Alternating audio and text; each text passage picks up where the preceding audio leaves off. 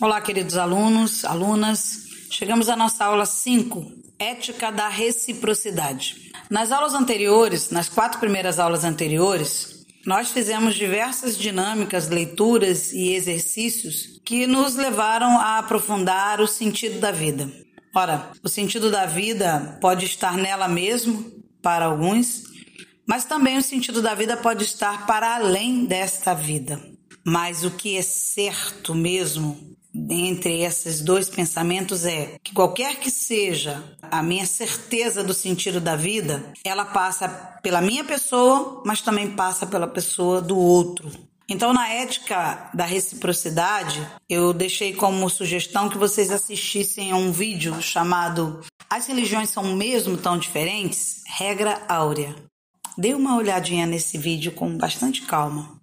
Nós estamos num mundo em constante transformação. E quando algo se transforma, não tem como voltar à condição anterior. Um bicho da seda não muda, mas se transforma em borboleta. As lavas que saem de um vulcão não mudam, transformam a paisagem. Ciência e religião propõem transformações, ambas na dimensão humana. Conhecimento adquirido transforma, transporta o ser humano e a sociedade a um melhor relacionamento. Então, é importante que a gente conheça alguns princípios que norteiam ciência e religião.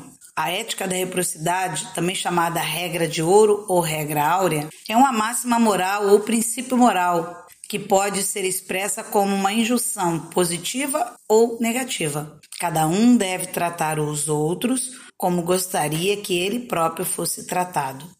Essa máxima está presente em quase todas as religiões e tradições. Será que elas são mesmo diferentes?